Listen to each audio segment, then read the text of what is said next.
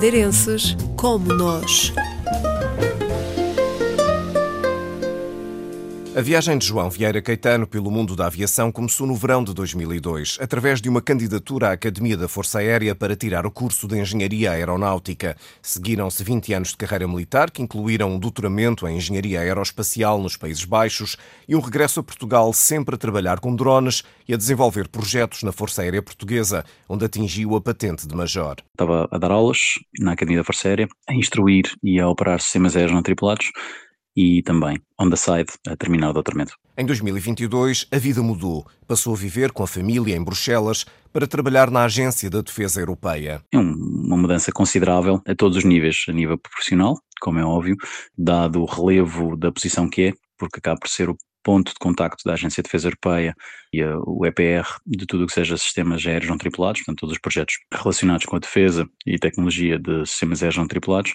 Então um, o relevo desta posição acaba por nos acrescer um bocadinho mais de trabalho e responsabilidade, muito mais do que aquilo que estávamos habituados, eh, no meu caso, estava habituado cá na, na Força Aérea. Apesar de já ser um trabalho com muita responsabilidade, digamos que a fasquia subiu um bocadinho. Na Agência de Defesa Europeia, João Vieira Caetano continua a trabalhar com drones, mas agora numa perspectiva mais abrangente. Eu trabalho com uma outra colega, somos responsáveis pela parte dos drones, mas eu tenho a parte dos drones e ligação à parte militar e desenvolvimento de tecnologia. Portanto, é um trabalho em que eu tenho contacto direto e muito frequente com os Estados-membros, portanto, os vários representantes dos Estados-membros, quer sejam do Ministério da Defesa, quer seja da parte de investigação e tecnologia. Também, dado que estou inserido na, na unidade de Single European Sky, fazemos ligação direta à Eurocontrol, à Comissão Europeia e também à NATO, por causa da vertente e componente militar para definição de estratégia futura e alinhamento de investimentos e então, basicamente, eu para baixo, por assim dizer, falo com os Estados-membros, para o lado falo com estas organizações que acabei de, de, referir e para cima tenho depois o meu chefe de unidade e o diretor. A partir da Agência da Defesa Europeia são financiados diversos projetos.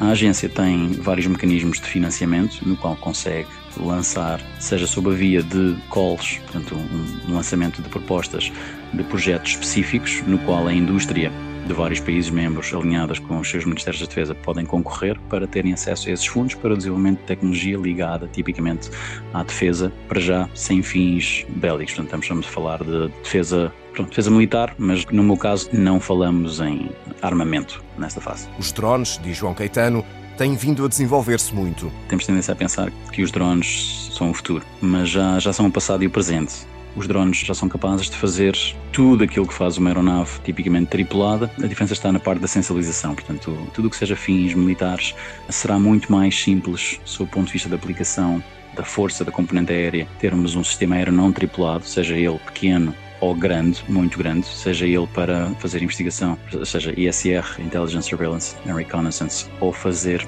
eventualmente largada de armamento, porque a tecnologia já existe, essa tecnologia já está disponível. Agora estamos a olhar para o futuro, de que maneira é que conseguimos ter, por exemplo, swarms de vários drones a poderem operar de uma forma relativamente autónoma, eles próprios terem um conjunto de objetivos e eles próprios, mesmo estando a trabalhar sem ligação à componente humana, portanto sem data link, eles próprios poderem fazer a missão, recolherem a informação que necessitam e regressarem sozinhos à zona segura. A Europa tem evoluído nos drones mas há outras geografias mais avançadas. Se pusermos em, em, comparação com os Estados Unidos e Israel, não. Não, não, aí não. No entanto, se considerarmos tudo o resto, inclusive, por exemplo, a Turquia também está bastante avançada na parte do desenvolvimento e utilização de sistemas aéreos tripulados, o Irão também, mas são países que tipicamente têm estado em guerra já há muito, muito tempo.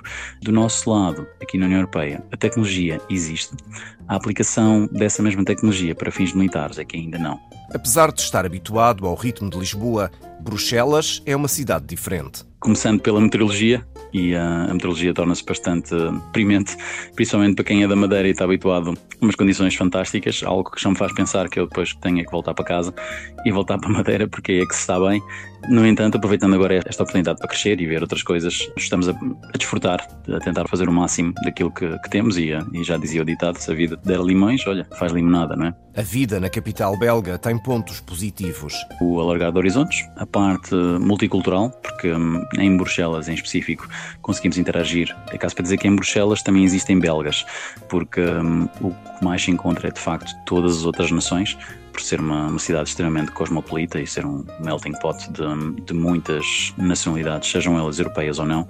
E essa parte multicultural é muito boa para a parte do domínio profissional e também para a parte pessoal. No meu caso, com dois filhos ainda pequenos, com 5 e 2 anos, é muito bom. Acabamos por ver isto como muito positivo porque eles acabam por ter um contacto multicultural. A Madeira continua a ser um porto de abrigo. João Vieira Caetano visita a ilha três vezes ao ano e procura acompanhar a realidade. A minha família ainda está aí. A família, os pais, a família que eu não escolhi está aí.